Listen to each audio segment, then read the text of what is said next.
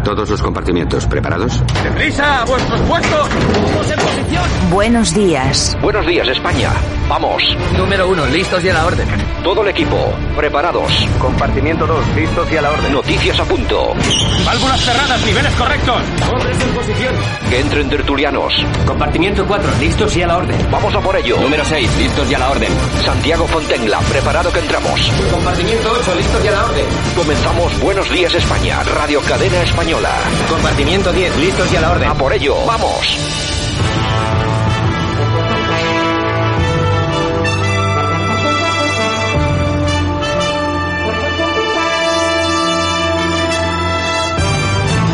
Buenos días España, esto es Radio Cadena Española, soy Santiago Fontella, aquí comenzamos hora y media de radio con mucha, mucha, mucha información. Gracias por sintonizarnos y escucharnos no solo a través de Radio Cadena Española, sino también a través de Radio Frecuencia de Benidorm, EU de Radio en Madrid, Radio Tarsus en Jaén, Radio Antorba en Cantabria, Universal Radio en La Coruña, Radio El Campello en Alicante, Vale Radio FM en Aragón, Radio Locura en Valladolid, Radio Aire Venezuela, el nuevo, la nueva Enjoy en Lorca, Murcia, Onda 90 Radio en Barcelona, Musicalísima EU de Radio en Toledo, Onda Mediana en Zaragoza, Villaverde FM en Villaverde, Sevilla, Radio Mega Sabadell y Radio Pueblo Nuevo en Barcelona. Bienvenidos a todos ellos, a todas las personas que nos escuchan a través de todas esas estaciones de radio que se suman ahora mismo a esta sintonía. La temperatura más baja de España, 6 grados en Vitoria.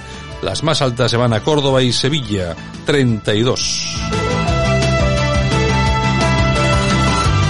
Y los periódicos que ya han llegado en el país nos cuentan que Sánchez logra la prórroga en un nuevo escenario político, Ciudadanos se aproxima al PSOE en Madrid pese al recelo de Ayuso, Cataluña y Castilla y León, únicas autonomías que no piden la fase 1, investigadores españoles buscan el virus en las cloacas. La UE alerta de que España estará entre los países con más recesión. Nos espera una buena. La autoridad fiscal prevé una etapa de recortes como la de la crisis financiera.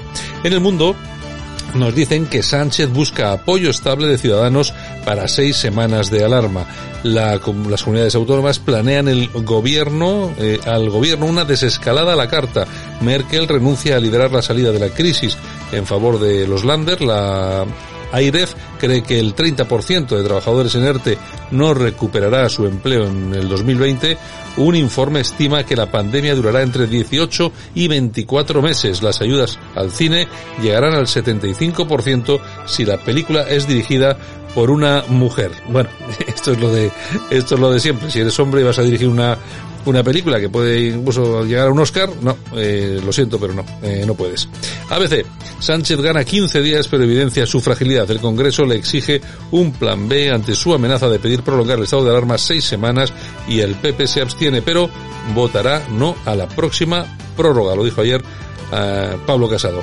Y en la razón, en memoria de los 44 sanitarios fallecidos, ultimátum a Sánchez, un plan B en 15 días. Bruselas confirma la pandemia económica. España caerá un 9.4% este año. Madrid pide pasar el día 11 y Barcelona retrasa la desescalada por miedo al rebrote. El turismo se hundirá un 100% en abril tras el batacazo de marzo. Ni más ni menos.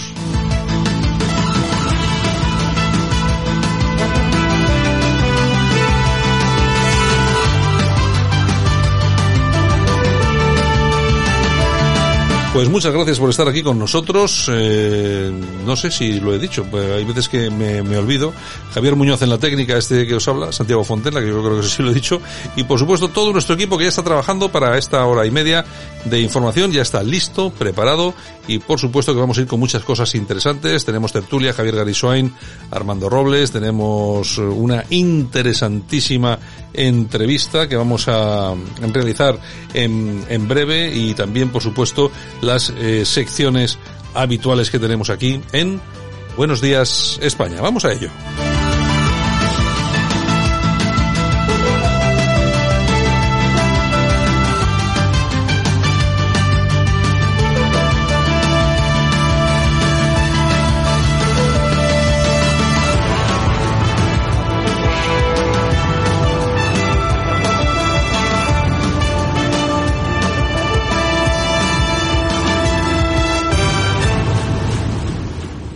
Esto es Buenos Días España. En Radio Cadena Española. Aquí te contamos lo que otros quizás no pueden contarte. Hoy se cumplen 19 años del asesinato de nuestro compañero Manuel Jiménez Abad. Es lamentable el mimo con el que agradece la abstención de los batasunos y la inquina con la que nos trata a la oposición, que tiene, igual que ustedes, muchas víctimas del terrorismo. Bueno, pues eh, esto era una, de, una, bueno, una de las muchas intervenciones que tuvo ayer Pablo Casado. Que estuvo espectacular. Sí estuvo bien, la verdad es que estuvo bien, hay que reconocerlo. ¿Y qué te iba a decir? Bueno, yo creo que esa frase es eh, demoledora. Sí. Porque uno puede estar más de acuerdo con un partido o con otro, pero lo que no se puede diferenciar a esas alturas es entre eh, aquellos que apoyan el terrorismo y todo su entorno Sí. y lógicamente partidos democráticos que lo que hacen es estar en el Parlamento y pedir explicaciones y lógicamente que, que se las dé el presidente. del Unos amigos, unos son amigos de los etarras y otros no. En fin, ¿qué le vamos a hacer? Buenos días, España, ¿eh? Bueno, pues eh, así estamos en este país eh, todavía llamado todavía llamado España. decir. Todavía. todavía no sé no sé cuánto durará, eh. La verdad es que no sé cuánto durará. República Bolivariana Española, en breve. Bueno, empezamos. Empezamos. Pues venga, vamos allá.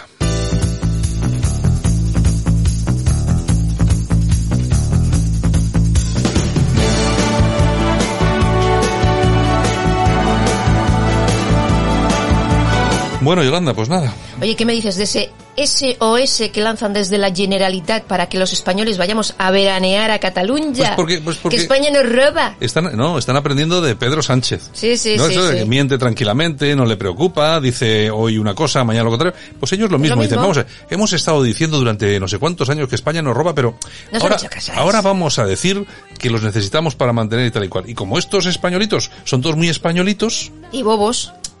Vamos a ir ay, todos, vamos a ir. Bueno, bueno, yo sí, yo voy, yo voy a ir a Cataluña. Eh, Sí. Sí, voy a ir. Me parece muy bien. Sí, voy a ir. Yo me voy a Galicia. Eh, Yo en el 2038 prometo que voy a ir. Bueno, Oye, alertadigital.com. oye, ¿Cuántos años tendré yo en el 2038? No Pues quiero- calcula. Joder, Uh. joder, no quiero ni pensarlo. Estoy, est- estoy reunido ya con Carrillo. que va, que va, que va. Estoy fumando con Carrillo ya unos, unos Ay, petas. señor. Bueno, pues eh, nos vamos a alertadigital.com. Venga. Mira, aquí tenemos a un clérigo pakistaní que desarrolla una teoría científica. Ojo al dato, eh. Atención.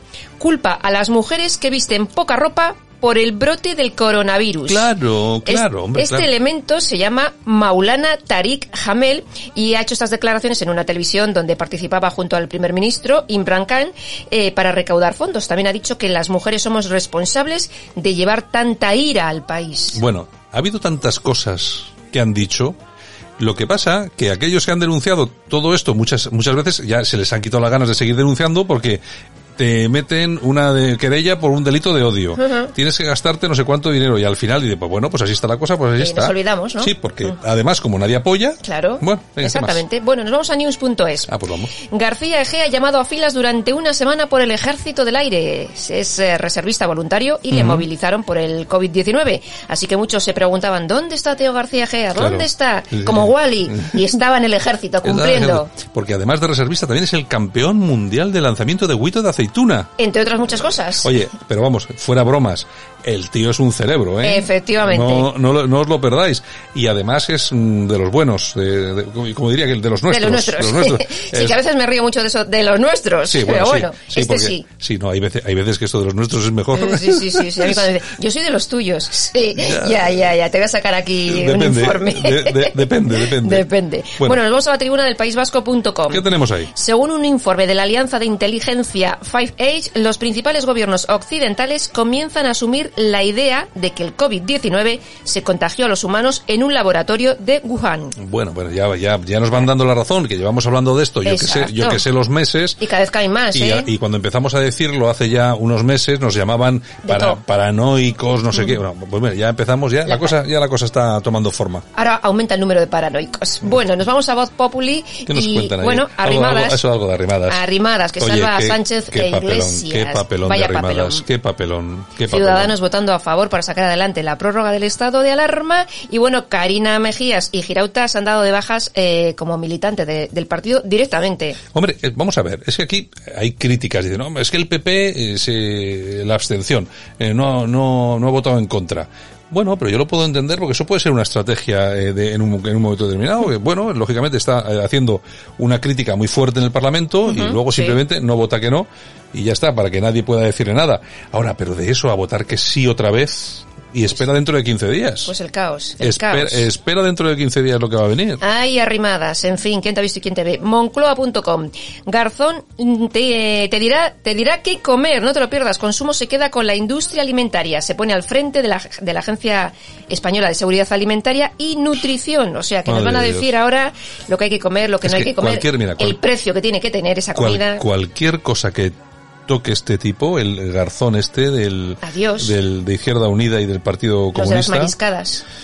Uf, es que no quiero ni pensarlo. Cualquier cosa que tocan es que, es que es una es un atentado contra la libertad. O sea, es que es una cosa. Pues nos podemos ir preparando. ¿Qué Nos más? vamos a República. El beneficio neto de Disney se desploma un 91% en el primer trimestre de 2020. ¿Qué te parece? La causa, pues el cierre de los parques temáticos. Hombre, claro, todos los parques de atracciones que tiene Disney, Sí, todos sí, cerrados, claro. Muchos millones, muchos millones. Y bueno, y también nos cuentan que Polonia castellanos a los cristianos eh, nos impiden asistir a misa, pero a los musulmanes les permiten rezar en la calle. Que Eh, bueno, ya incluso ha habido declaraciones del ministro Marlaska diciendo que eh, les permiten rezar en la calle porque eh, decirles que no, pues traería muchos incidentes. pues se han querellado contra Marlaska. Pues me parece muy bien. Abogados cristianos. Me parece muy bien. Más hay que querellarse. Más, más, Más querellas. querellas. Más querellas. Más En fin. abogados, más abogados. Menos aplausos y más querellas. Exactamente. Ahora, habéis, ahora ya habéis aprendido a aplaudir los balcones. Ahora veis si aprendéis a votar. Exactamente.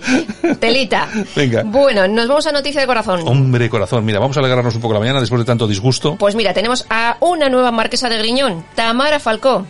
Su padre le Ah, ha dejado bueno. el, el título en las últimas Ah, voluntadas. Se lo ha dejado a Tamara, ¿eh? A Tamara, a Tamara. Mm, qué chica más maja, ¿verdad? Todos pensaban que iba a ser el hermano mayor, pero no, se lo ha dejado a, Tamara. Así que marquesa de Griñón. Bueno, se Y cobra por eso. ¿eh? Se cobra por eso. Yo no sé si por eso, pero por el resto de, de cositas que tiene el padre, pues... Bueno, pero una cosa es el título y otra cosa es la yo no sé. herencia. El título no tengo ni idea si cobran ahora por La herencia la habrá repartido de todos los hijos, Sí, como debe ser, y luego el título tiene que dárselo a alguien. Pues a ella. Y yo imagino que aquí habrá pesado que ella es mujer. Y fíjate que yo creo que... Bueno, pero tiene más hijas. Ya, pero bueno, esta es la más... eh, Es la más papi. La más tal, más mediática. A mí me gusta mucho Tamara. Está bien. Me Bueno, parece muy bien. ¿qué Bueno, nos vamos a las toñejas. Oye, pues eh, vamos a irnos a eh, Javier, que mira, Javier está ya pillando... Está, El coronavirus. no, no, está pillando bollos de mantequilla. Esto no puede ser, Javier. Esto no puede ser, no puede ser. Venga. Bueno, pues se las vamos a dar a Inés Arrimadas. Claro, Inés, claro, no tengo Inés. que decir por qué, ¿no? Claro, Inés, claro, Inés. Es que estas cosas no pueden ser. Ay, aplausos. Inés, no puede ser, Inés, no puede ser, no puede ser lo que estás haciendo, no puede ser. Has metido el patón. Pero bien. además, ahora, a no ser que lo que queráis es desaparecer. Y no sé, y ella Bueno. quedarse en un chiringuito. Bueno, no bueno. lo sé, nunca se Bueno, sabe. bueno, aplausos. ¿nos vamos a los aplausos? ¿A quién le vamos a dar? Pues a Pablo Casado. ¿Por qué? ¿Qué ha hecho? Pues porque ha estado pletórico en el Congreso ayer. Bueno, sí. Me ha eh, gustado mucho. Sí, bueno, estuvo, vamos a ver. eh, También estado- Abascal estuvo muy bien, hay que reconocerlo, ¿eh? Pero vamos, Pablo Casado ha estado excepcional. El problema, el problema que existe aquí, yo ya sé que hay muchos oyentes nuestros, pues que les gusta más Vox, tal y cual, no sé qué, pero yo, yo, no- yo, vamos a ver, yo nunca hablo ma- mal de Vox. Ni yo. Pero yo siempre hablo de la, de, de las cuatro patas de Vox, la, la que les, la que es más débil. Y, hombre, y se nota que Abascal, eh, intelectualmente y tal, no, no puede con No tiene Casado. nada que ver. No puede con Casado.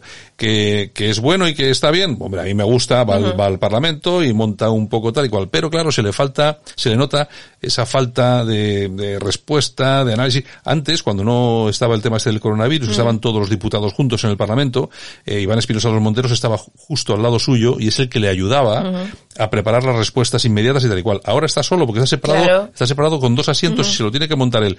Y la verdad, es que yo le he notado bien, vamos a ver, que no Sí. quiero decir que haya Sí, estado sí, mal. ¿eh? Bien, pero, Pero le, fal- le falta el aplauso para Pablo Casado. eso, le falta el Punch, un, le falta punch. un poquitín, un poquitín, venga. ¿qué Bueno, nos vamos a dar una vuelta por Twitter. A ver qué nos cuentan, a ver Bueno, nos mira, aquí tenemos a Ernesto Marín que dice, ocupo una casa, no pago luz, no pago agua, no pago IBI y me dan una paga. Oye, y a callar porque si te quejas te llaman fascista. Claro. Y entonces Santo Job le dice, eh, y la comunidad de vecinos la pagan las ONGs. Sí, sí.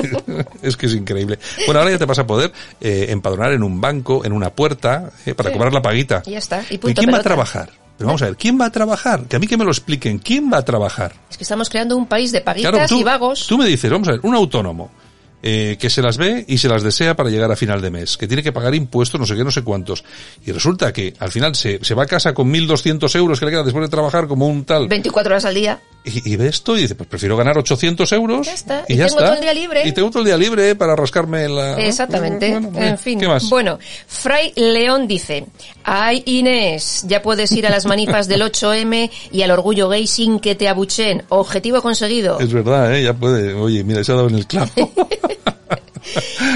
Valesca dice, bueno, parece que el mote de Veleta también le viene bien a Inés. Inesita Inés, Ciudadanos, ¿quién te ha visto y quién te ve?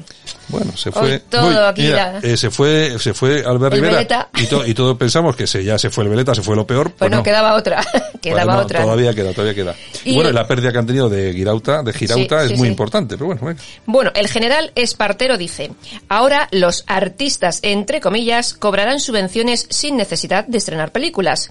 ¿Para cuándo poder cobrar el paro sin necesidad de haber trabajado como un desgraciado? Mm, que llegará, llegará, Mm, llegará, llegará, llegará, llegará. ¿Qué más? Bueno, nos vamos a ir a las efemérides. A ver qué ha pasado hoy. Bueno, mira, tal día como hoy de 2008, Silvio Berlusconi gana las elecciones en Italia. Silvio, ah, el mío Silvio, El qué cosa Silvio, fae. vaya Mm. Silvio. Y también tal día como hoy, pero de 1912, nace Tony Leblanc, ¿te acuerdas, no? 1900 Gran- 1922 te Sí, lo había sí, sí, apuntado. Sí, no, 1922 nace. Ah, es que has dicho, es. has dicho 1912. Ah, perdón, 1922 y murió en 2012. Ah, Igual claro, por eso... Ahí, ahí la la tecla. Ay, está ay, ay, está ay. nerviosa porque como viene ahora dentro de un ratito el señor Terol y te, te quedarás a hacer una preguntita por lo menos. Pues sí, me quedo a hacer una preguntita, por supuesto que sí. Ay, cómo eres. Bueno, ¿Cómo bueno. que no? Pues bueno, nada, también tal día como hoy, que no he terminado, Santiago, Venga. de 2011, fallece Severiano Ballesteros. Hombre, el gran, Gran- el gran, el gran, el gran, el Severiano, gran sí. Severiano, así es. ¿Y qué más? Bueno, y nuestras efemérides musicales de hoy, Aretha Franklin.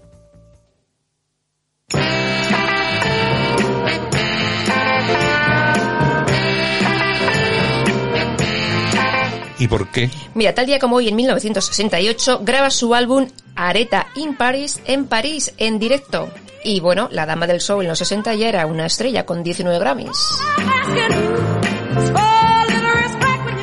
Está considerada como una de las voces más grandes del mundo por la revista Rolling Stone y ha vendido más de 100 millones de discos.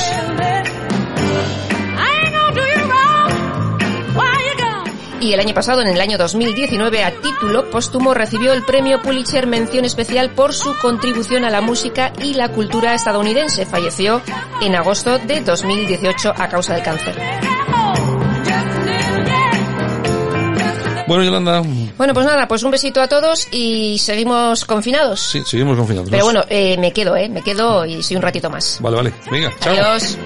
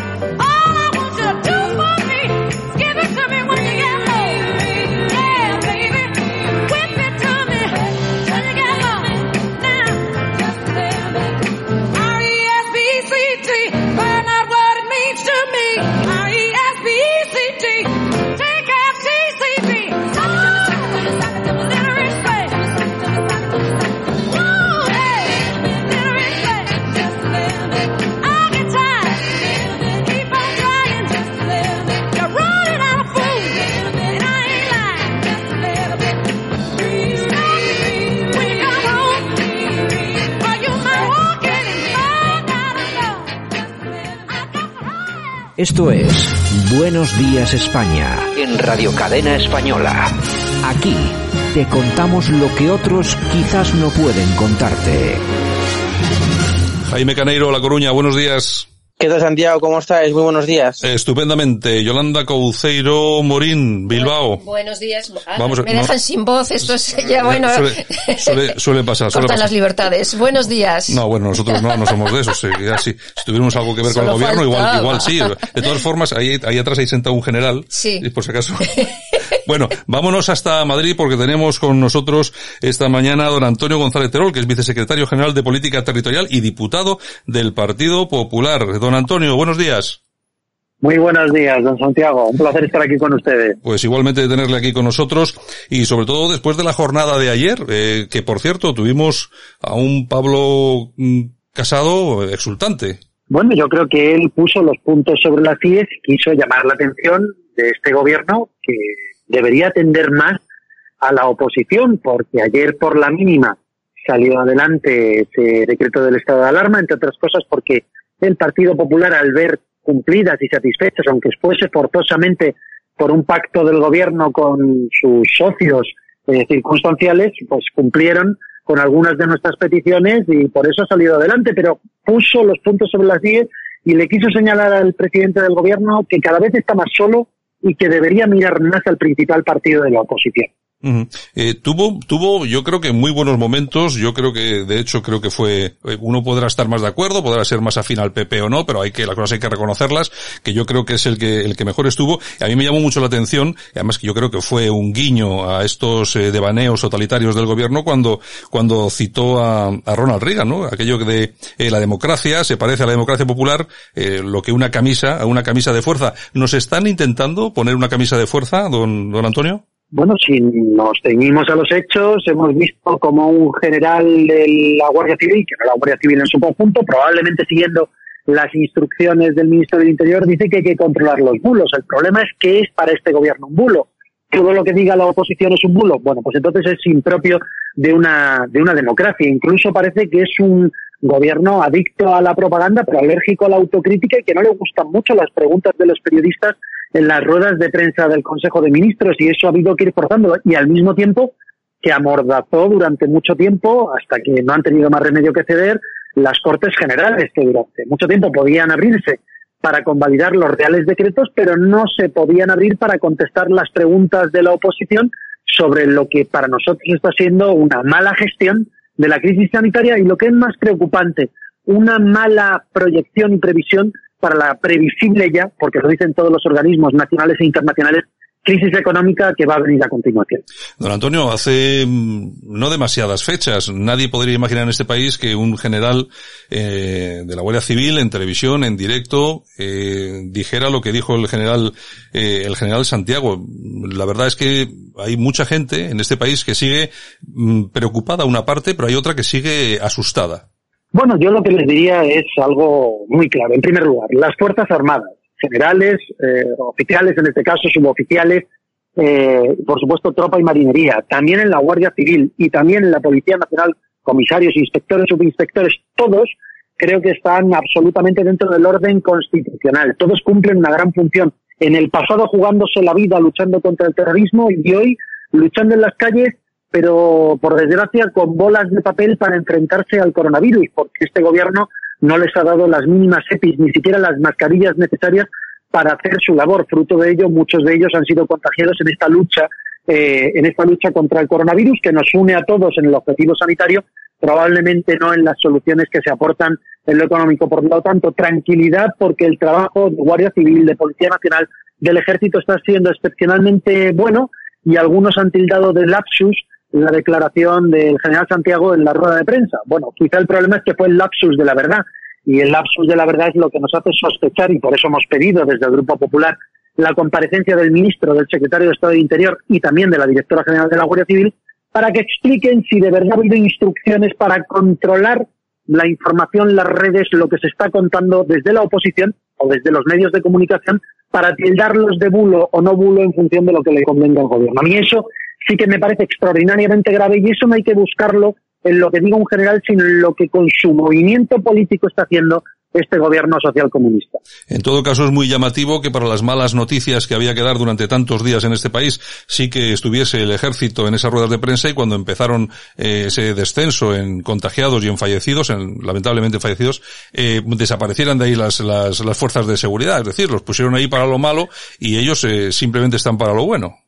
Bueno, eh, comienza la desescalada, pero y por eso ahora empiezan a comparecer más, pero hay que decir que, hombre, 100 millones de euros después en publicidad institucional también se han visto acompañados por muchos medios de comunicación ah, haciendo su labor, pero por supuesto con, una, con un enjuague importante, me van a permitir, por parte del gobierno constantemente para intentar multiplicar su mensaje, escudándose, por ejemplo, en un comité técnico sanitario que hoy sabemos muchos son de ideología muy afín al gobierno y no, y no tan técnicos como probablemente debían ser. Pero de esto ya hablaremos en el futuro con la comisión de investigación que vamos a exigir a este gobierno en el Parlamento, en sede parlamentaria, y esperemos que este gobierno que presumió de que iba a gobernar con el Parlamento y no de espaldas al Parlamento, de verdad permita, no como hasta ahora, que esta comisión de investigación y seguimiento se ponga en marcha para descubrir las responsabilidades políticas e incluso las responsabilidades penales que pueda haber detrás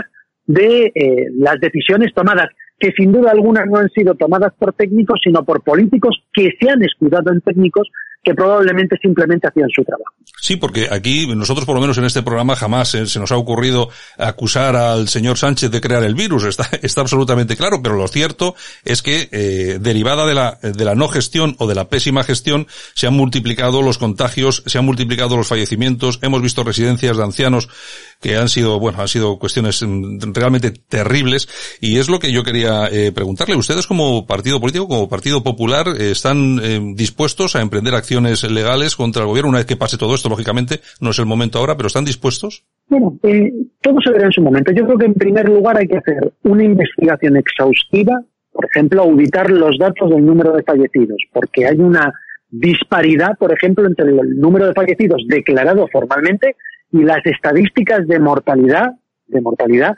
publicadas por un instituto público como, como el Instituto de Salud Carlos III, que dice que habría muchos más. Y el Instituto de Salud Carlos III bebe de los datos que dan los registros civiles por los fallecimientos reales y la desviación en la mortalidad prevista con respecto a la mortalidad leída. Y hay una desviación de hasta el 70% según los datos del Instituto de Salud Carlos III. También hemos visto una vicepresidenta del gobierno como Teresa Rivera hablar de que estamos en el podio del éxito con más de 40.000 eh, eh, sanitarios contagiados, con más de 200.000 contagios sin haber hecho los test que nosotros hemos exigido masivos para poder detectar si efectivamente son ese número o muchos más y sospechamos que son muchos más. Y lo que es más grave, casi con 26.000 fallecidos ya sobre la mesa, hablar de podio, eh, de podio de éxito por parte de un miembro del gobierno, en el caso de España, en comparación con otros países como Portugal, que tienen muchos menos muertos por cada millón de habitantes, en concreto España, más de 350 por cada millón de habitantes y Portugal 40 por cada millón de habitantes, siendo eh, países limítrofes, pues nos hacen suponer una responsabilidad política que puede derivar en una responsabilidad penal que habrá que estudiar. Hoy no es el momento, hoy es el momento de hablar de soluciones sanitarias, soluciones económicas y luego hablaremos de responsabilidades.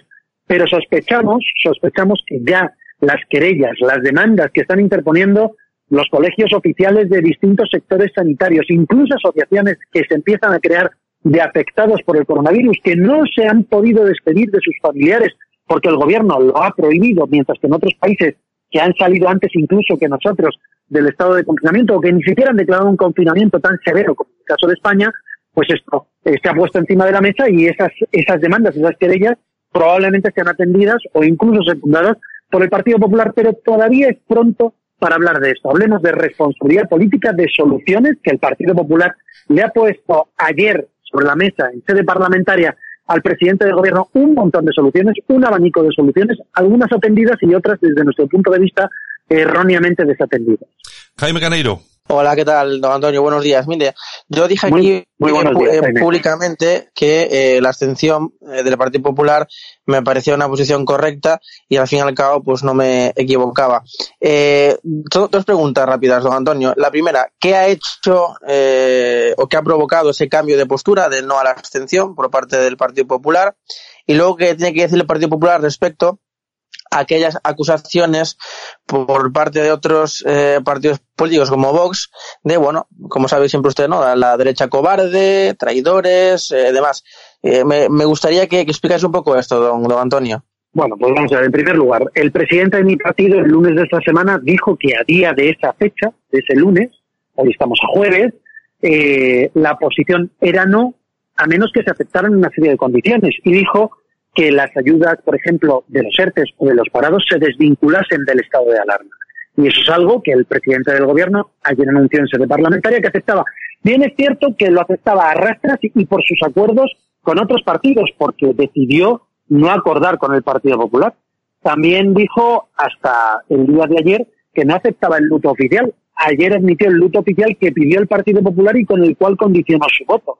También eh, dijimos que queríamos que se desvinculara, eh, bueno, cualquier tipo de, eh, de, de, de legislación para la contención de la gente en sus casas o la libre circulación a un conjunto de leyes. Y lo que hemos dicho es que le damos 15 días para que eso ocurra, pero hay una vinculación eh, por parte del gobierno que ha dicho que admite hasta una cogobernanza con las comunidades autónomas para buscar esa legislación que permita desbloquear y no utilizar, no vivir en una excepción constitucional como es el estado de alarma o el casi estado de excepción en el que, en el que nos han metido.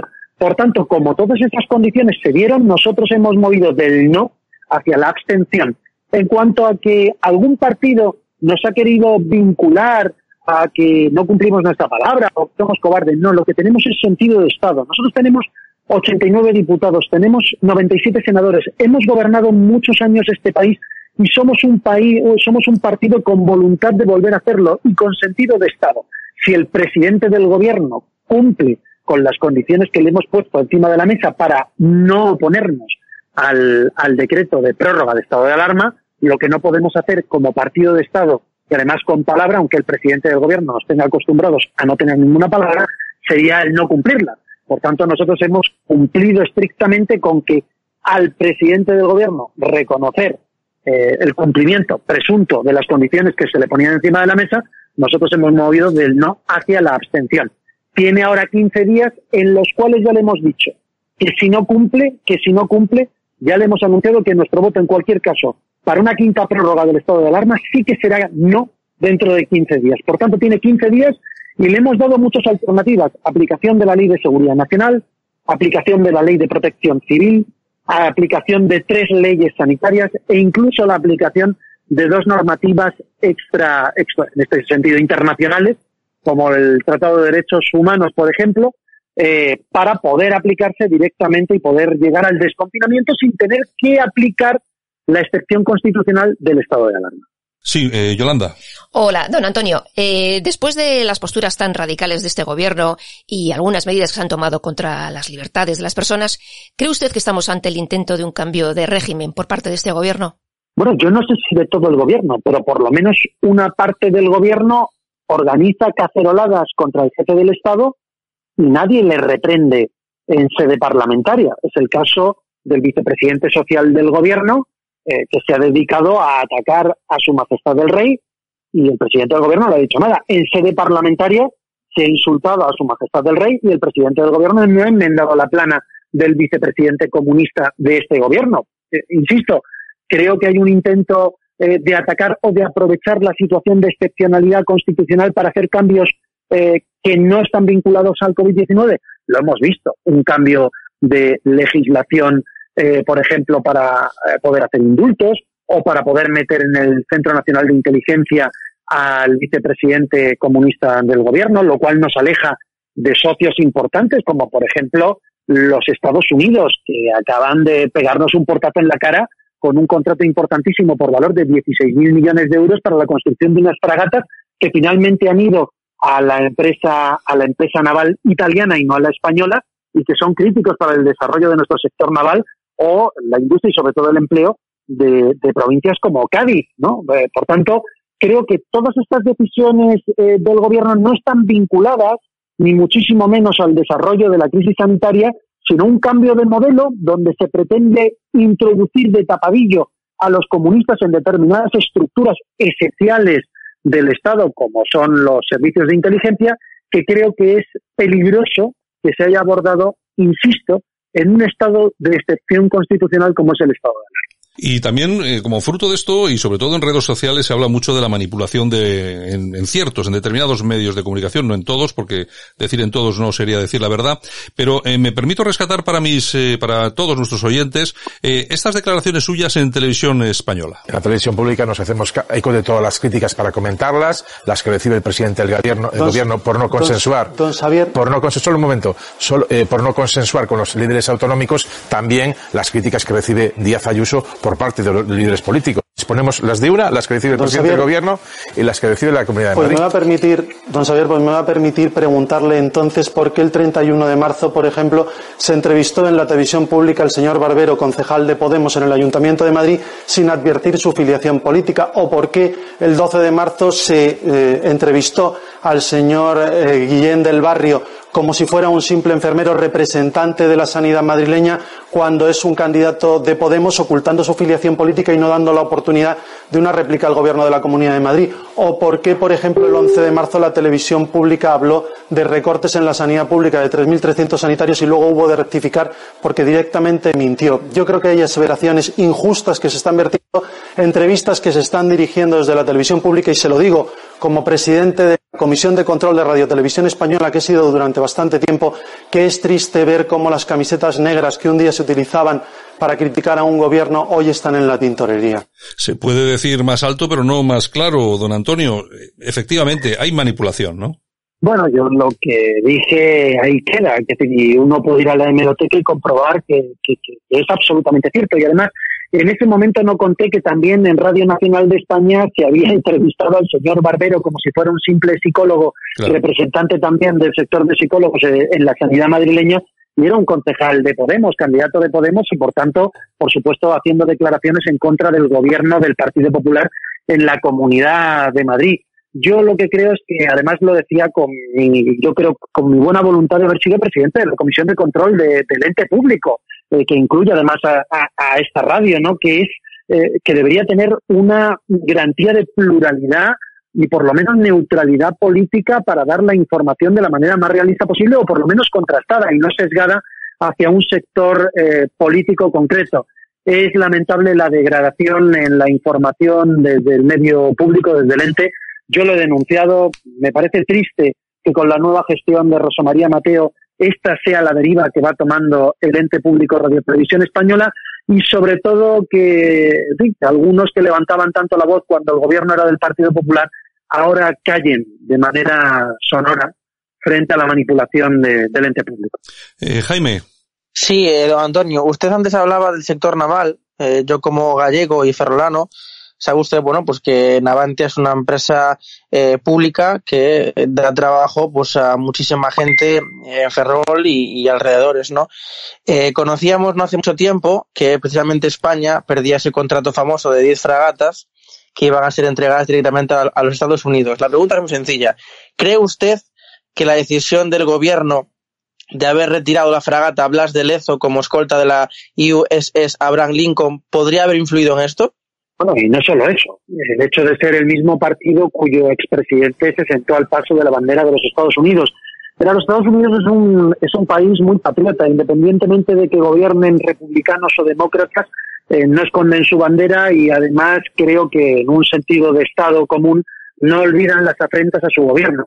La retirada de la Blas de Lezo de una agrupación de cinco, de cinco buques eh, supuso además eh, la desprotección de esa, de esa agrupación naval durante un tiempo hasta que una nueva fragata de Estados Unidos se incorporó esa agrupación naval. No solamente era una decisión política incorrecta, sino desde el punto de vista de la defensa terriblemente peligrosa para la protección de ese grupo naval y por tanto se puso en riesgo la vida de muchos ciudadanos norteamericanos, en este caso militares, que estaban en esa misma agrupación.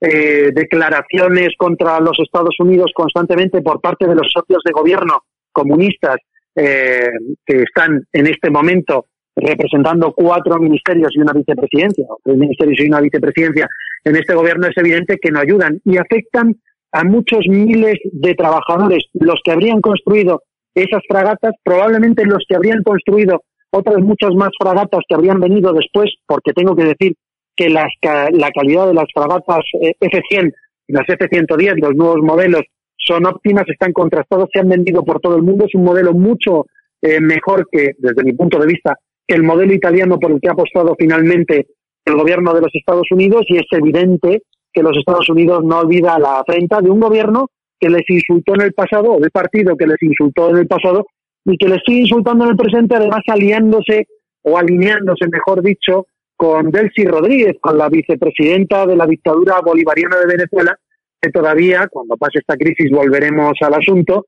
Eh, necesitamos explicaciones de si pisó o no pisó suelo nacional con reverencia intermedia del secretario de organización del Partido Socialista y ministro de Fomento de este gobierno de España. Y a ver si salió con ella alguna maleta del, del avión, que también sería interesante saberlo y conocerlo. Bueno, no queremos... Sabemos que había unas 40 maletas, lo que no sabemos es el contenido, aunque lo sospechamos. Lo sospechamos, efectivamente. Bueno, una última cuestión que tampoco queremos eh, tomarle más tiempo, y es una que me parece que es muy importante, algo referido a una cuestión que comentó el presidente del Partido Popular en la sesión de ayer, y es eh, lo que él eh, citaba como lamentable el mimo con el que se agradecía la abstención eh, de los batasunos y la inquina con la que nos trata la oposición. Más que referirme a esa inquina contra la oposición, que ya conocemos, lo que sí me parece lamentabilísimo es que mm, se trate de la forma que se trata con, con ese mimo, como decía Pablo Casado, a los batasunos, ¿no? Que no vamos a decir que sean responsables directos, pero desde luego sí son herederos de algunas cosas, ¿no? Bueno, Santiago, responsables directos no lo sé, pero todavía yo estoy esperando que pidan perdón por los asesinatos cometidos y que colaboren con la justicia o hagan que los miembros eh, ya arrepentidos de ETA, de los que haya, que colaboren con la justicia porque aún quedan centenares de asesinatos sin esclarecer.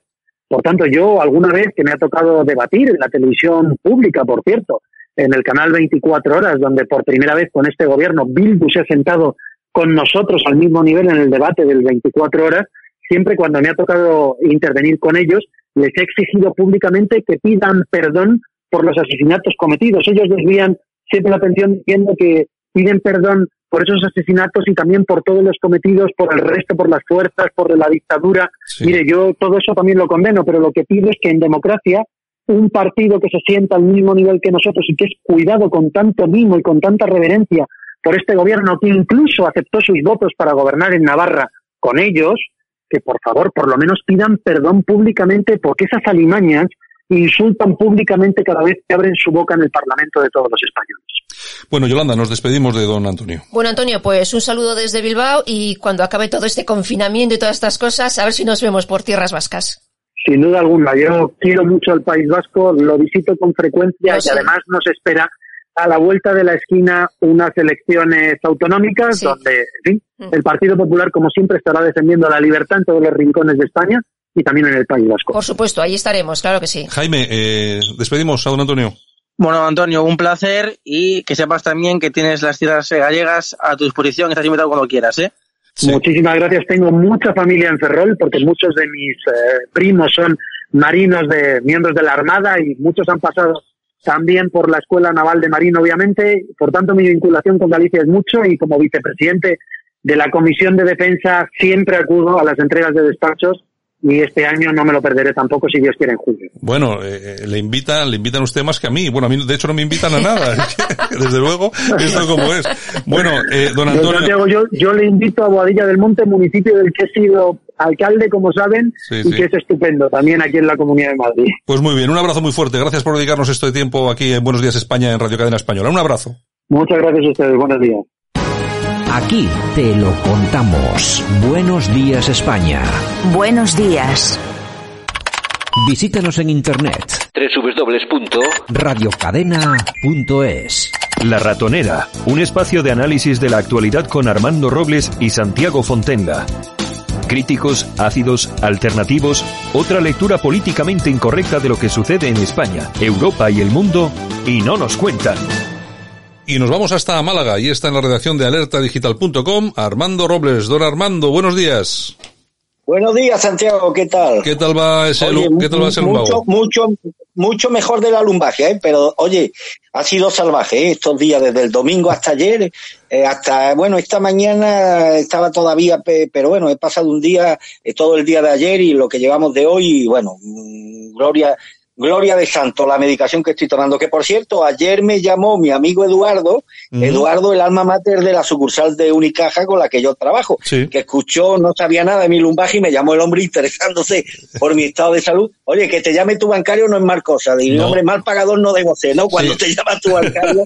y entonces me dijo que además me autorizaba a decir que es uno de, bueno, él es de los nuestros, que es uno de tantos españoles que se indignan con esos aplausos que rebosan, eh, bueno, muchos balcones de este país y que bueno que él a todos estos a todos estos palmeros los mandaría a los centros sanitarios a que hicieran algo útil a vez de este, en vez de aplaudir tanto que hicieran algo útil atendiendo precisamente a los compatriotas que más están necesitando de la solidaridad y la solidaridad hoy estar al pie del cañón y no estar dando palmas en los balcones tal y como él me lo expresó lo quiero Mm. lo quiero comentar Bueno, lo, oye, lo que está claro es que a- a aplaudir, si ya sabemos aplaudir. Ahora lo que tenemos que hacer es aplaudir, eh, aprender a, a votar.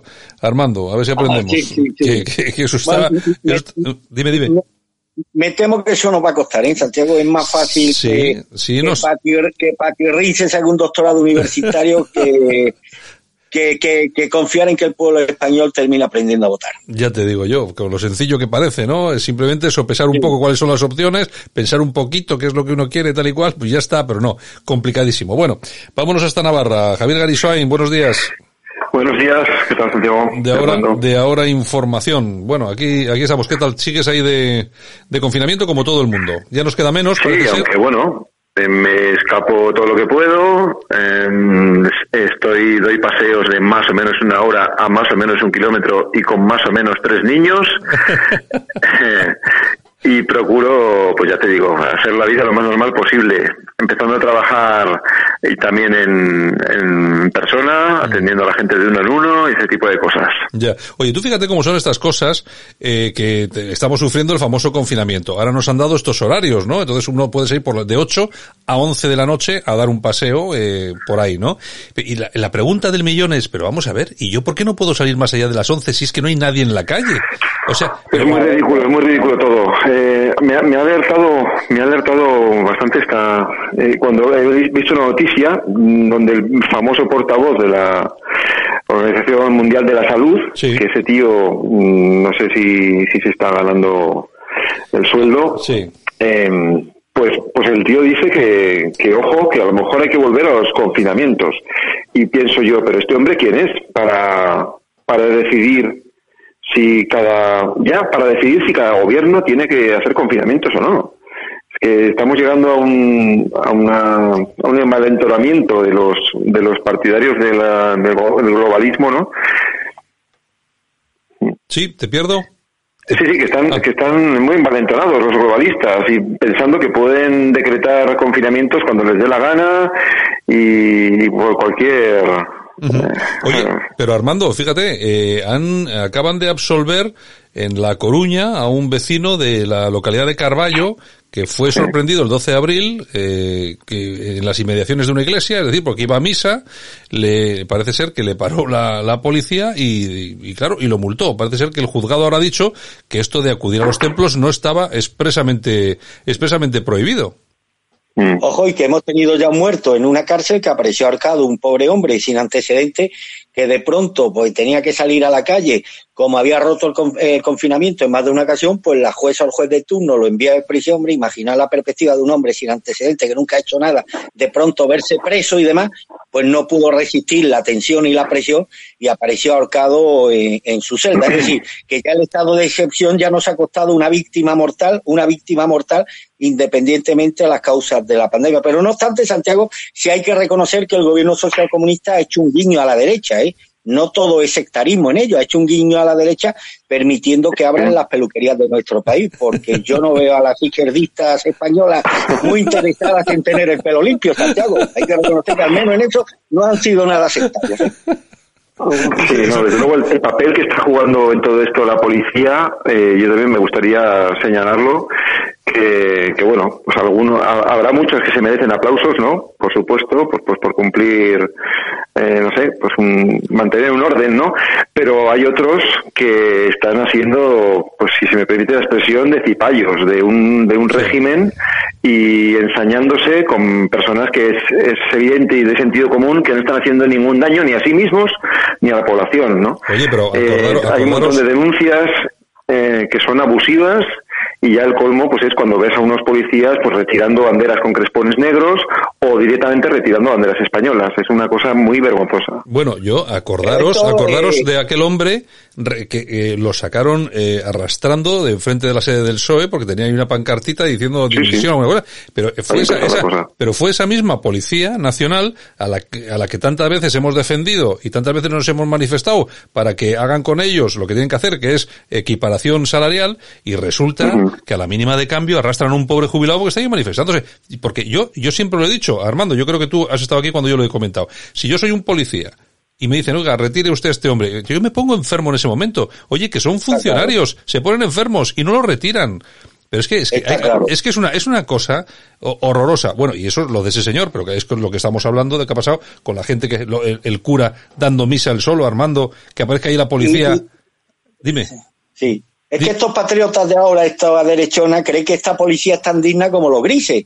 Los grises no, los grises primero eran vocacionales y tenían un verdadero sentido de servicio público. Estos no, estos van a por la nómina y demás. Tú sabes que a mí no me gusta esta Policía Nacional, lo he dicho muchas veces, a mí no me cae bien esta Policía Nacional, pero que son instrumentos de un sistema perverso y lo que es ridículo pensar que la Policía Nacional es distinto de los amos políticos que les ordenan una serie de cosas que ellos cumplen a rajatabla. Y si mañana salieran los patriotas a la calle rompiendo el confinamiento y el gobierno les mandara a disparar a matar, no tengo ninguna duda de que dispararían a matar a los patriotas españoles. Creo que están habiendo casos flagrantes de abusos de poder por parte de esos policías que eh, el otro día había un, a, un, a un políticamente correcto miembro de Vox diciendo no, son solo el 10%, aunque sea el 10%, me parece una cifra absolutamente desmesurada, personas que se están valiendo de un uniforme y de una placa para extracederse en su, extralimitarse en sus funciones de servicio a, los a, los a los ciudadanos. Yo creo que esta crisis nos está revelando la peor cara de la policía bolivariana que tenemos en este país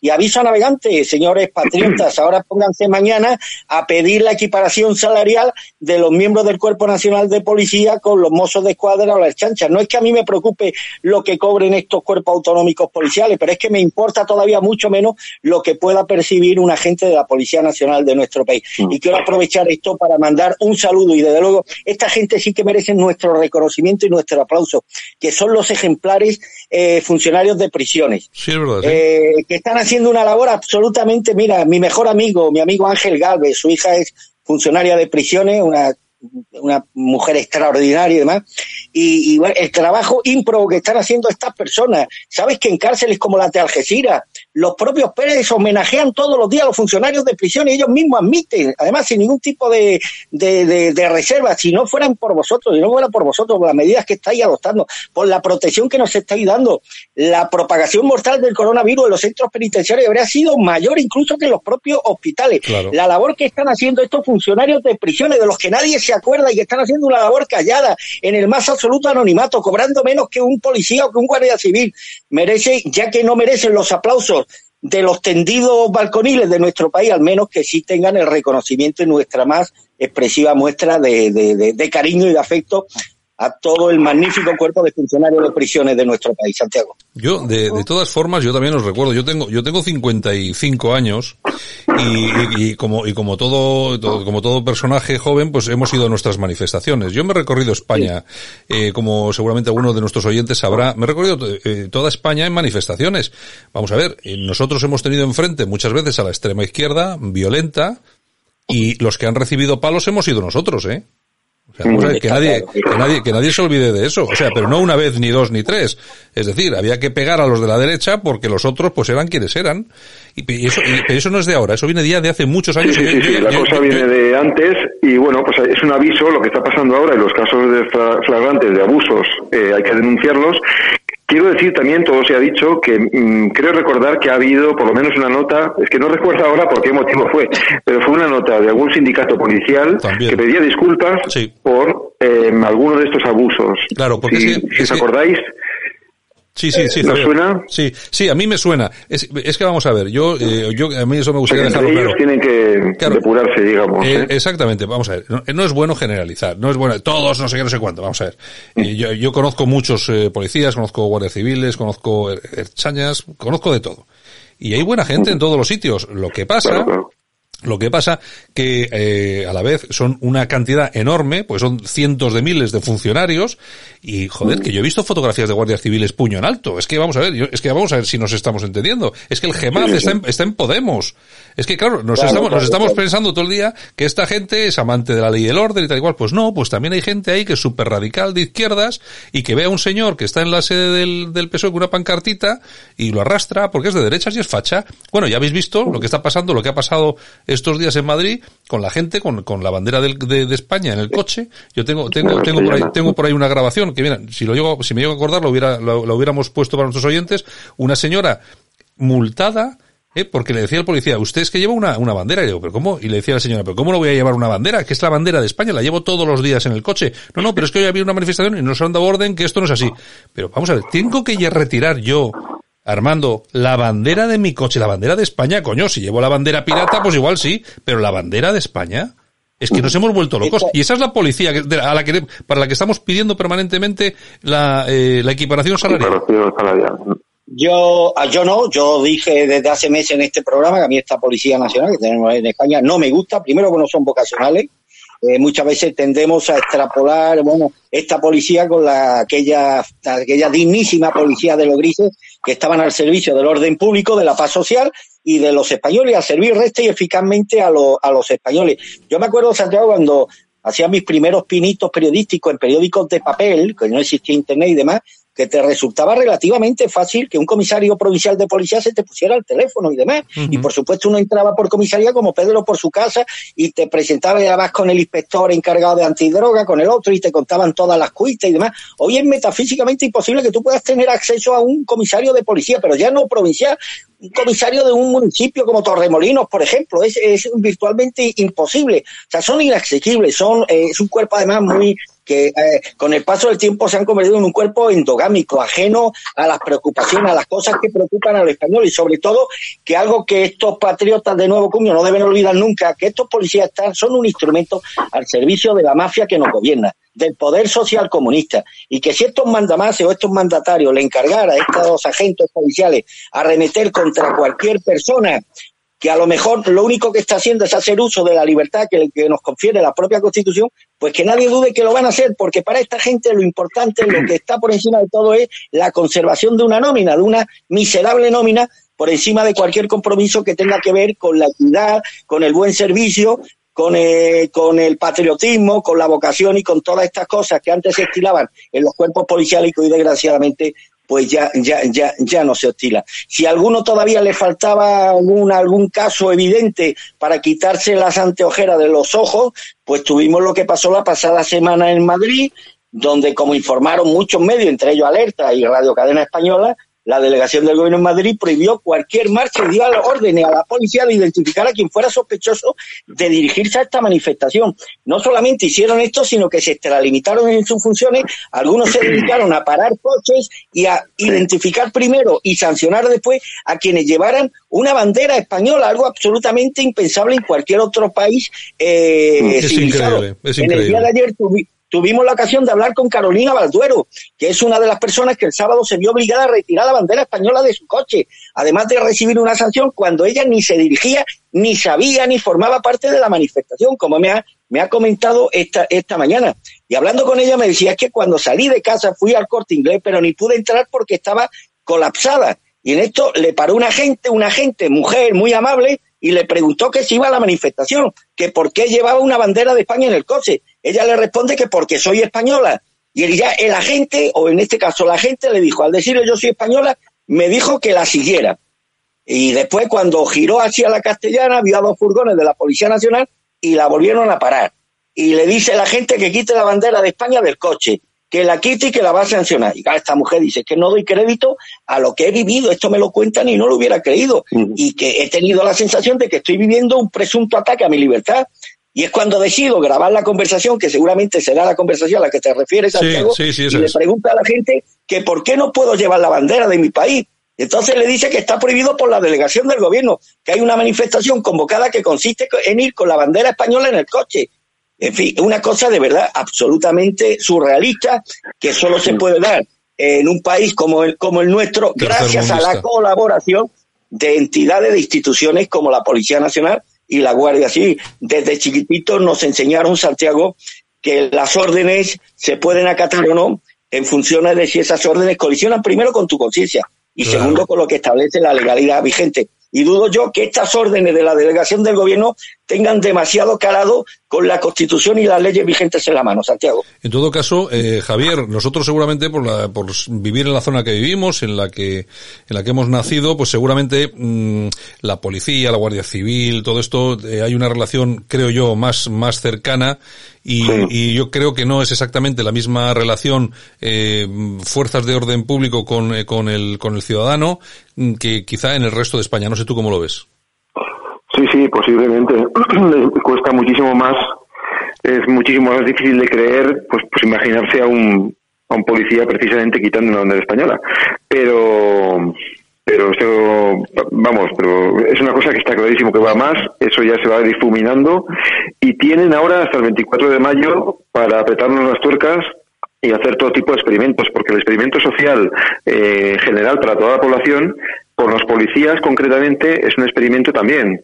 Y, y están viendo a ver quién es eh, fiel a sus consignas eh, y como un policía, mm, dices tú, que se ponga enfermo en el momento clave, pues mm, no te quepa duda que lo pondrán en su lista negra y, y harán sus, sus movimientos correspondientes.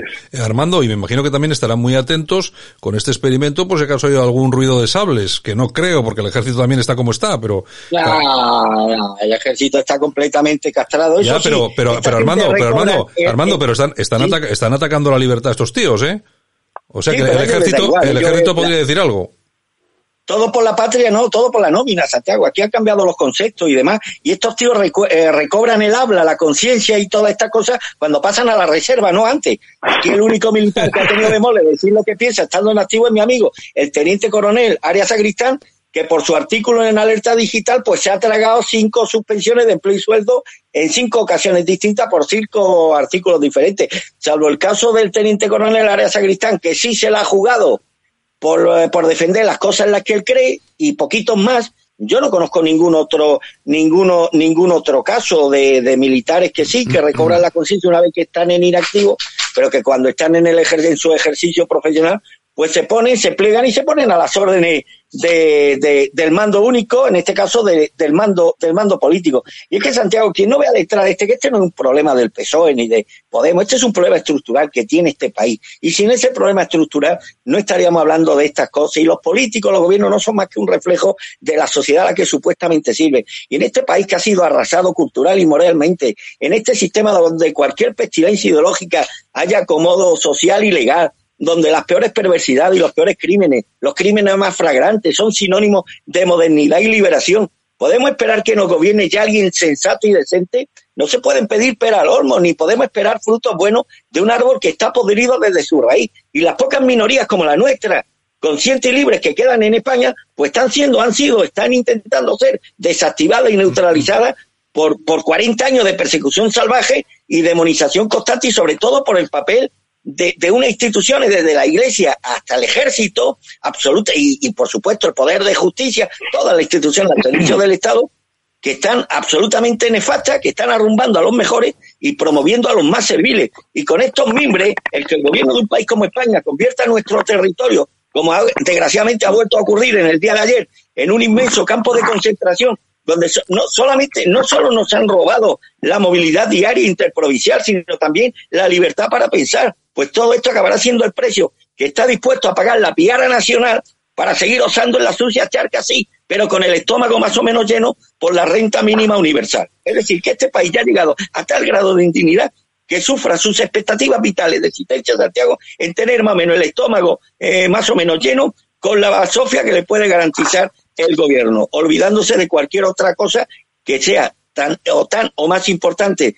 como es la propia la propia subsistencia alimenticia como es, por ejemplo, la pérdida de libertades, la pérdida de garantías constitucionales, el confinamiento en, nuestro, en nuestros hogares, las restricciones de, de, de movimiento, el que estemos siendo permanentemente controlados y fiscalizados por el poder, el que estén monitorizando todos nuestros pasos. Es decir, que nos hemos convertido en engranaje de una maquinaria absolutamente perversa al servicio de los perversos, valga la redundancia, y criminales fines que tiene este gobierno social comunista. Y todo esto con la complacencia y el mirar para otro lado de la oposición. Yo lo que, eh, y acabando con este tema por mi parte, a mí me gustaría recordar a todos nuestros oyentes, yo no sé qué, qué policía fue la que se dedicó a perseguir a la gente con la bandera de España, me, me, da igual, pero lo que sí es cierto es que hay que recordar lo que hemos apoyado a las, a las eh, fuerzas de seguridad del Estado en Cataluña, cuando, cuando ha hecho falta, lo que les hemos apoyado en el País Vasco, en Navarra, cuando ha hecho también falta, y como las hemos apoyado en, tantas ocasiones. Yo lo que, yo lo que pediría, ya sé que lo que yo, lo que diga no me van a hacer caso en absoluto, pero yo lo que pediría es que cuando tengan que hacer una cuestión de estas como retirar a un jubilado de, de, frente de un edificio porque está protestando o eh, eh, amonestar, eh, multar a una persona, a una señora porque lleva una bandera de España, yo lo que os pediría de verdad, de verdad, el mejor servicio que podéis hacer a España en ese momento es poneros enfermos. Porque es que lo, el, el, esa imagen, después de tantas manifestaciones, esa imagen, imagen viendo a la policía claro. arrastrar, es que, per, es que perdisteis sí, todo bueno, en un o, segundo. O luchar dentro, o luchar dentro, porque también los policías tienen sindicatos, tienen organizaciones profesionales, pues que, de verdad mmm, se preocupen por mantener su prestigio y su dignidad. Y no y no hagan que, bueno pues que, se vaya cundiendo la idea de que son unos cipayos al servicio del que manda. Eh, sin más y sin ningún tipo de, de pensamiento mínimamente Claro, pero, claro, Javier, porque tú, hay, hay, eh, si una cosa tenemos los españoles eh, clarísima, es que cambiamos de opinión en dos minutos. O sea, lo mismo que estamos aquí 40, 20 millones de tíos apoyando a la policía, mañana hay 20 millones de tíos a cargar contra ella. Claro, claro, claro. Eh, bueno, dependerá si se lo merecen o no, no sé. Bueno, claro, si no, pero si empiezan a retirar banderas de España y arrastrar a, y arrastrar a jubilados, pues igual sí, ¿no? Sí, sí, sí, claro. Oye, ¿habéis visto? ¿habéis visto? El, a por ¿habéis, ellos, el habéis, a por ellos tiene que cambiar de, de claro, sentido. Claro, pero ¿habéis visto los últimos tweets de la Policía Nacional en las redes sociales? Unos tweets diciendo que, eh, que se denuncie a la gente que es insolidaria. ¿Usted qué entiende por ser insolidario? ¿No salir al balcón claro, a aplaudir? Claro. ¿Qué coño entiende usted? La policía no tiene que dedicarse a poner tweets de quién es insolidario, no. Si cometes un delito, te detienen y se acabó. ¿Qué tiene que decir la policía en las redes sociales quién es insolidario o no? ¿En qué país estamos? ¿En una dictadura sí, bananera? Sí, es la, la Stasi, la Stasi y sus socios colaboradores que son los chivatos de balcón, que es otra especie de policías frustrados que está también haciendo mucho daño. Claro, es que esos tweets, Armando, han existido, están ahí, ¿eh? Claro, pero bueno, que podemos esperar, Santiago, que un hijo de la LODE o de la LOCSE, que ha elegido la policía como el camino laboral más fácil, le vamos a pedir esa eh, altura moral o ética o patriótica de miras que le podemos exigir a otras personas, realmente quienes crean que el hábito hacia el monje está plenamente equivocado. Quien crea que por ir embutido en un, en un uniforme de la Policía Nacional o de la Guardia Civil está ya revestido de una serie de valores y demás, pues está, está completamente equivocado. Primero porque no se pueden tener eh, valores cuando se están al servicio de la casta más infame, más indigna, más amoral que ha existido nunca en la historia de España, que es la gente en la que manda sobre la Policía Nacional y la Guardia Civil. Y que si esta gente reciben órdenes de atacar de forma inmisericordia a los patriotas, de entrar en las casas, de detener a cualquier persona, a cualquier periodista, porque haya vertido un comentario crítico contra la isla, lo van a hacer sin pestañear, sin que esto le genere ningún tipo de conflicto moral ni profesional y demás. Bueno, no sé, yo, yo estaría lamentando ahora mismo si yo hubiera sido formado parte de ese coro, de esa gallinacia española, de la derecha española que con tanta insistencia ha venido reclamando en los últimos meses la equiparación salarial de policías nacionales con chanchas y guardias y, y, y mozos de escuadra. Me trae absolutamente al pairo lo que cobre o deje de cobrar la Policía Nacional. Y si hay un colectivo perteneciente a los cuerpos y fuerzas de, eh, de, seguridad del Estado, que merece un reconocimiento económico muy por encima del que puedan merecer policías y guardias civiles, es el, el colectivo de funcionarios de prisiones que ya hemos aludido en este programa, que están haciendo una labor inconmensurable, absolutamente sorda, a espaldas de los reconocimientos oficiales y de los aplausos de la gente, y que reitero una vez más, aprovecho esta ocasión para rendirle mi particular tributo de admiración y respeto a este ejemplar colectivo. Santiago. Bueno, a este sí. paso vamos a necesitar sus servicios. ¿No? Sí, Nosotros. Sí, no, no, eh, no, hay que, ya tú ya sabes, ya sabéis aquel chiste. Seremos sus clientes. Ya sabéis, ya sabéis aquel chiste, bueno, el chiste o anécdota de un ministro que estaba visitando una comunidad autónoma y le llevan a, a visitar unos, unos colegios y entonces le dice el director, oiga, eh, señor ministro, a ver si nos da un poco de dinerito porque hay que pintar las paredes, cambiar los pupitres, no, no, no tenemos ni un duro y tal. Bueno, y luego le llevan a visitar la cárcel de la ciudad y bueno y tal, a ver si nos puede dar algo de dinerito para pintar aquí las celdas y tal y cual. ¿Cuánto necesitarían ustedes? Pues, pues le damos un millón de euros, cinco millones de euros. Entonces cuando se van de allí, su, su asesor le dice, pero ¿cómo le da, cómo no le da al colegio y le da la cárcel? Y le dice el tío, el ministro le dice, es que al colegio ya no vamos a volver.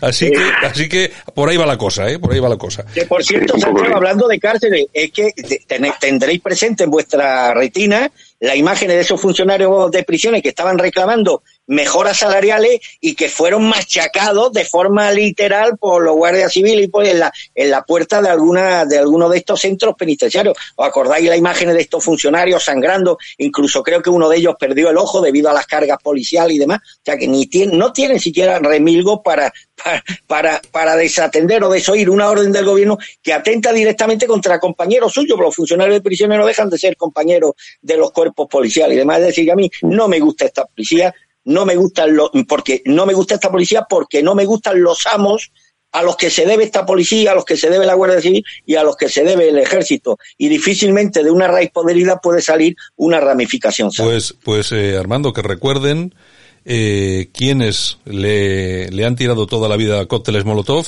y quién hace muy poco tiempo decía, tras ver una imagen de un manifestante eh, darle unas patadas en la cabeza a un policía, quién es el que decía que le llenaba de orgullo esa imagen. ¿Eh? Está claro. Que son a los que están haciendo caso ahora. Son a los que están haciendo caso ahora. Está claro, está claro. Bueno, Está señores, claro. eh, vamos a, vamos, acabamos ya con esto. De todas formas, yo reitero, yo no generalizo, pero sí, eh, sí que la crítica la tengo que hacer porque sí sé que hay un número muy importante de, de funcionarios que están al, al este que más calienta, al fuego que más calienta y, y eso es cierto. Bueno, el, y, oye, que se nos va el tiempo, ¿eh? Eh, el Parlamento, ayer, eh, volvemos otros, otros 15 días de, de, de estado de alarma. Eh, Ya nos esperábamos que quienes iban a votar que sí, quienes iban a votar que no.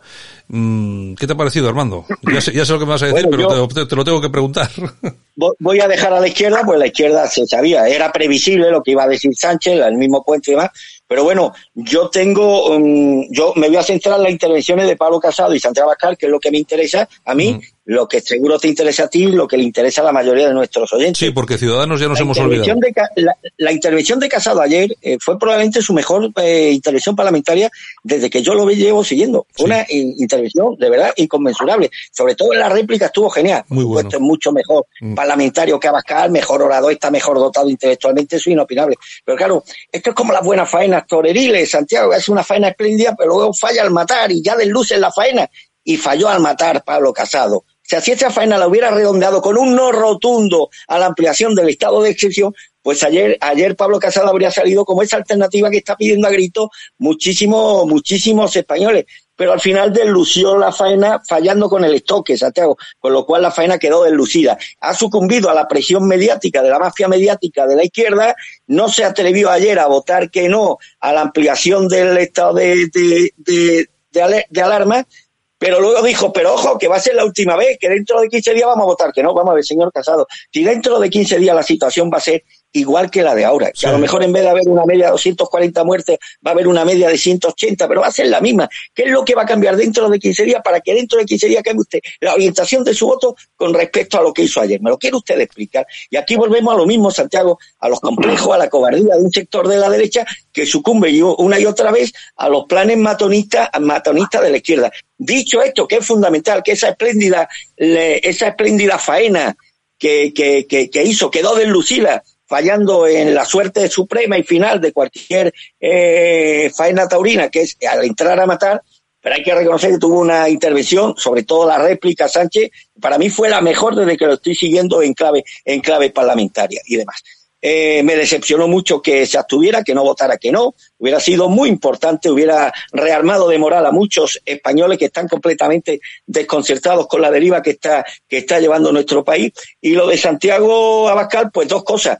A mí, desde luego, me causó absolutamente estupefacción y perplejidad su intervención, la primera, es decir, esa primera que se supone que venía preparada ya por su gente, por sus asesores, por el equipo de comunicación de, de, de, de Vox. Yo no le podía dar crédito que en un tema como el que ayer se estaba debatiendo, que hablara de Paracuellos de Jarama, que hablara Sí. del comunismo, que hablara de Stalin, que hablara del Che Guevara. Digo, esto está haciendo una caricatura de sí mismo. Este es el discurso que espera Pedro Sánchez para remeter. Este es el discurso que, que espera Pedro Sánchez. Este discurso puede poner a algunos votantes de Vox, algunos, estoy seguro que no a todos. Pero desde luego, este discurso no le va a dar voto a Santiago Abascal, habiendo tantas cosas que reprochar a este gobierno. Pero curiosamente, esta fue la parte que supone que se supone que, eh, que llevó preparada y que fue preparada por los asesores por la gente, la gente cualificada que tiene ese partido. Estuvo pésimo en esa intervención, fue patético hablar del Che Guevara en un debate como el que ayer, como, el- como, como- como el que ayer se planteó. Pero es que curiosamente la réplica estuvo muchísimo mejor. La réplica que se supone que era, que era más cosecha suya, es decir, que Santiago Abascal estuvo muchísimo mejor cuando fue Santiago Abascal que cuando fue el líder de un partido que se limitó a leer un discurso que previamente le habían preparado lo- los responsables de ese partido, lo cual a mí me deja muy serias dudas, porque si esta es la factoría de, Vo- de- de ideas que tiene Vox, Claro. si esta es la factoría de ideas que tiene Vox, prepararle un discurso donde en vez de hablar de los temas mollares que po- pueden poner en cuestión la negligencia criminal de este gobierno y la gestión de la crisis, se limitó previamente a ponérselo en bandeja a Pedro Sánchez, hablando de Stalin, de Paracuellos del Jarama, del Che Guevara, del comunismo, de la guerra civil y demás, me pareció un auténtico esperpento. Pero luego hay que reconocer, en honor a la verdad, que se creció en el turno de réplica, estuvo mucho mejor, hombre, y ya lo que no es de recibo, lo que ya fue una cosa de sainete, es que Pedro Sánchez le reprochara a Bascal que está lleno de odio, hombre. Lo dice el representante de un partido que tiene como socio a Pablito Iglesias, el de los escraches, Sí, el de los ataques al rey, el de las caceroladas. Esto es lo mismo, esto es tan esperpéntico como escuchar al Falete hablando de nutricionismo, Santiago. Yo aquí hay un problema. Yo veo un problema en Vox. Eh, este, este discurso que dices tú, que es el que traía preparado, que habla de paracuellos del jarama y tal, ese es un discurso que ya nos conocemos desde hace muchísimo tiempo, eh, lo, lo, lo, lo tenemos asimilado hace muchísimos años. Eh, quizá es porque como no lo, como no lo ha utilizado nunca le parece algo novedoso, pero no es nada novedoso, ya el tema es lo que es, ¿no? A mí lo que me preocupa es que la gente que lo rodea, ¿eh? que es quien le hace los- esos discursos, son los que vienen de donde vienen, Kiko Méndez Monasterio, eh, Bouchade, tal y cual, que vienen de donde vienen y son capaces, incapaces, perdón, incapaces de evolucionar en el discurso. Eh, Javier, a mí la segunda, la segunda intervención de Bascal me pareció más, más política y la primera creo que metió la pata porque yo creo que ese discurso le puede ir a algunos cuantos, le puede poner cachondo que hable de que hable del Che Guevara y de tal, pero es que no estábamos en ese momento. Sí, no, es sé, que- no sé cómo lo ves. A ver, si alguien quiere de verdad romper con el, las inercias horribles de este sistema, lo que tendría que hacer era dejarse llevar de, de- tanta preparación teatral y ser más espontáneo. Eh, si es verdad que la segunda parte fue más espontáneo, pues eh, ahí es donde tenía que haber eh, hecho más hincapié. Mm, Has hablado, Arma- Armando, has citado la palabra esperpento, la palabra sainete, los discursos preparados, es decir, todo ello mm, refiere a un teatro.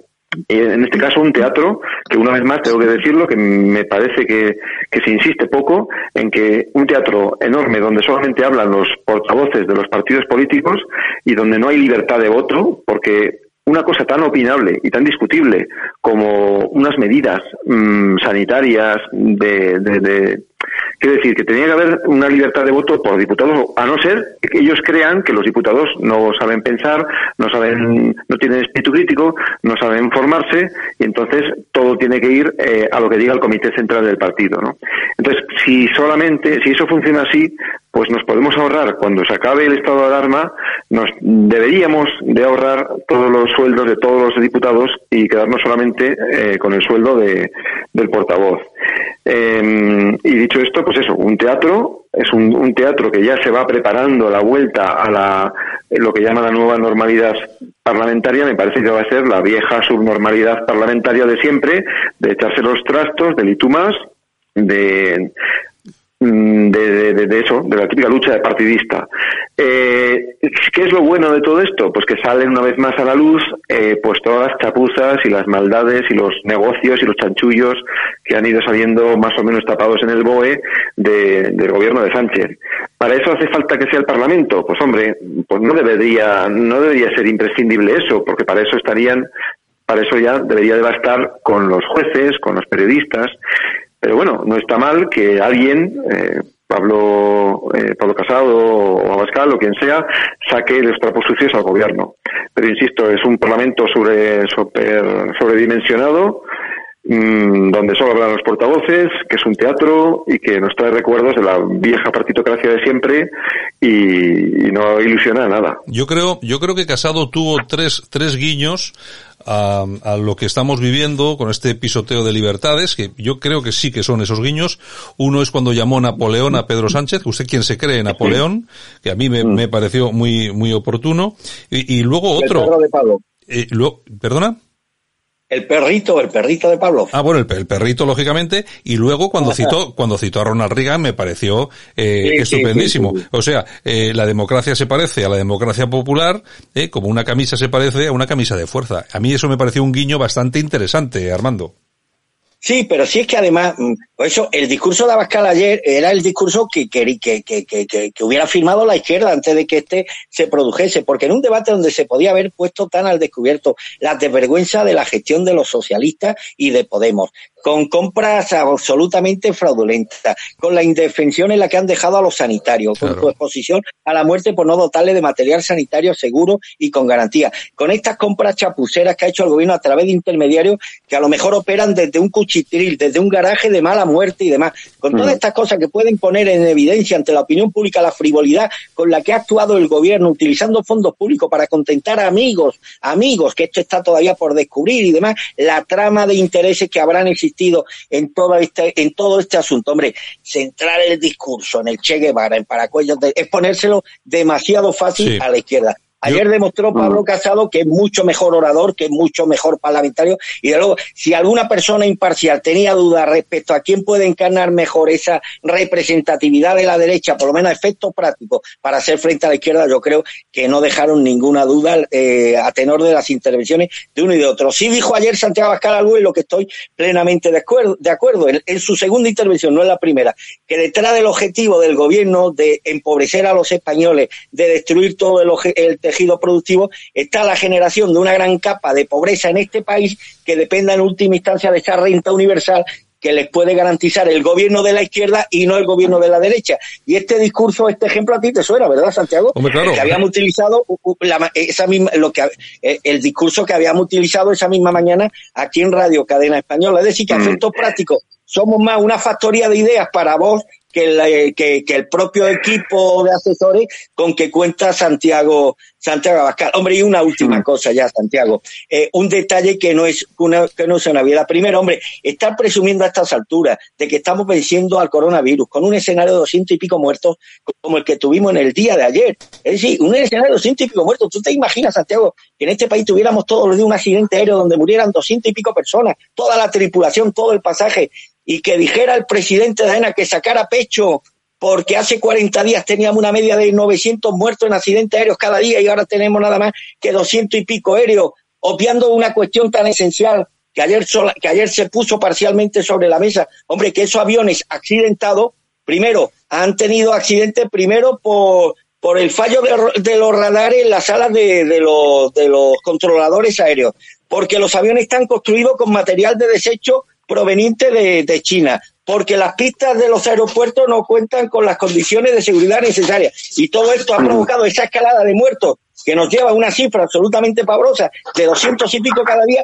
y que el presidente de ANA saliera en rueda de prensa presumiendo de esa estadística y diciendo que bueno, que estamos, estamos venciendo a la inseguridad, a la inseguridad aérea. Y un detalle no menor que ha pasado desapercibido, hombre, si es grave que cualquier persona tenga en forma hemopléjica dos discursos sobre un mismo tema, desnudando su falta de principio firme, hombre, más grave es que esto ocurra con las feministas radicales de género, que suelen alardear de una cosa y de la contraria al mismo tiempo, ¿no?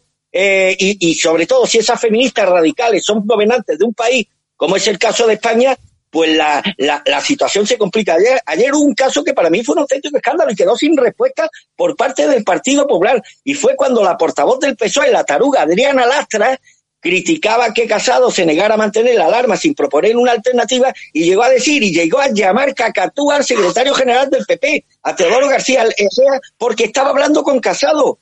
dijo textualmente, lo tengo aquí apuntado, ¿podría mencionarme usted o la cacatúa que tiene detrás que no deja de hablar mientras yo estoy interviniendo? Porque ¿Qué hay que terminar ¿Qué con el estado de alarma. Yo pregunto, Santiago, yo me pregunto, lo someto a la consideración de los oyentes, ¿qué estarían diciendo hasta ahora las feministas de este país si un representante parlamentario de la, de, de la derecha hubiera llamado, por ejemplo, Loro, a esta diputada o a cualquier otra diputada de la izquierda? Fuera de toda duda, bueno, la mafia mediática progresista estaría ahora mismo tocando arrebato contra este diputado y lo habrían convertido en el blanco de todos los dardos envenenados de las feministas de todo pelaje. ¿Y todo esto que a qué nos lleva? Pues todo esto es el resultado del totalitarismo ideológico que ha impuesto la izquierda y que consiste en aceptar como normal que una diputada feminista pueda llamar cacatúa a un representante de la derecha, pero en ningún caso que éste pueda llamar pájara a una nulidad como, como Adriana Lastra.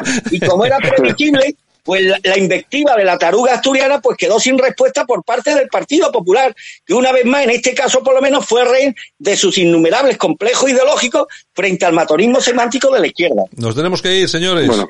Nos tenemos que ir. Si, tiene- si apuntas Sí. 30, 30 segundos, Javier. Bueno, yo quería decir una cosilla sobre Vox, una reflexión, eh, que Vox tiene una contradicción muy grande en, en todo este tema de la crisis del coronavirus, porque claro, ellos, eh, su lema principal es eh, recentralizar España, ¿no?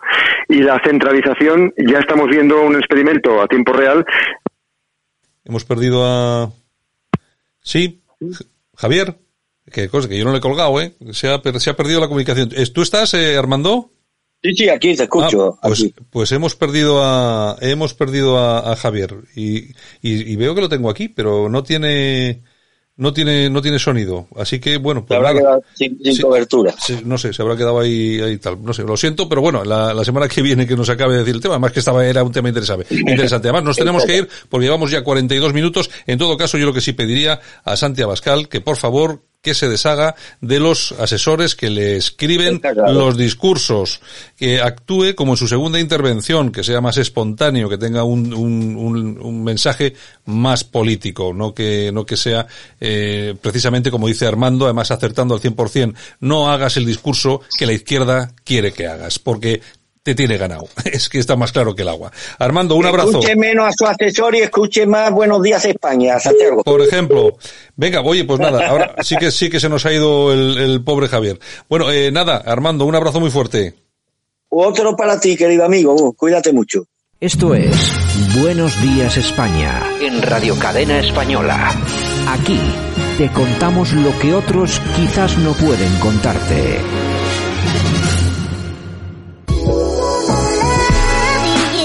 Pues hasta aquí hemos llegado. Saludos súper cordiales. Javier Muñoz en la técnica y todo el equipo que ha participado para que esto funcione y suene como cada día. Y por supuesto, desde que te habla Santi Fontella. Mañana regresamos. Te esperamos aquí, os esperamos a todos. Cuidaros, que la cosa no está todavía, no os fiéis de lo que os cuentan. La cosa todavía no pinta bien, así que hay que cuidarse. Os queremos ver a todos mañana aquí. Chao.